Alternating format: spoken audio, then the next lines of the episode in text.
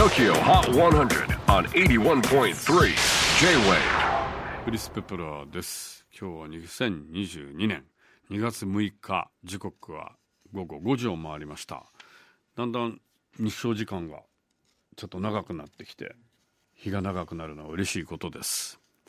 さあ、えー北京オリンピック、ね、東京オリンピック始まりましたけれどもねいろいろまあ政治絡みというかなんかいろいろストレートにスポーツって感じはねなかなかちょっとこう見れないんですけどただ選手にとってはねこれはもう全く関係ないことで頑張ってもらいたいなという感じですけども。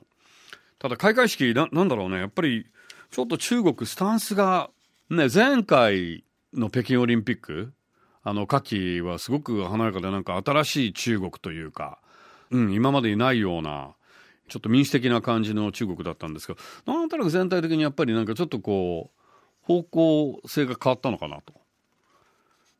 聖火台がちょっとかなりなんかちょっと昔な感じしません？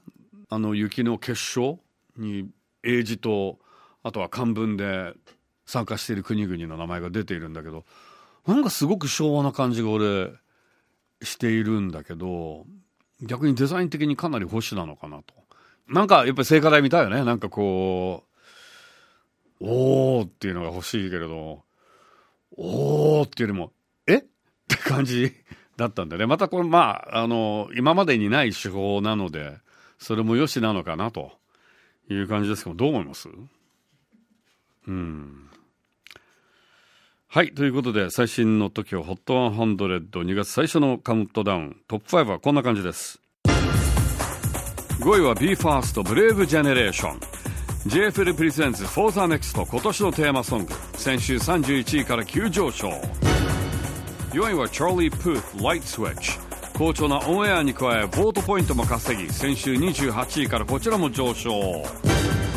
3位は緑黄色社会キャラクター。オンエアに加えニューアルバム「アクター」のセールスポイントも加算されいきなり3位にハイパワーデビュー。2位は宇多田ヒカルバッドモード。ニューアルバムから100曲チャートに4曲もエントリーしていますがこちらは順位先週と同じトップ目前モード。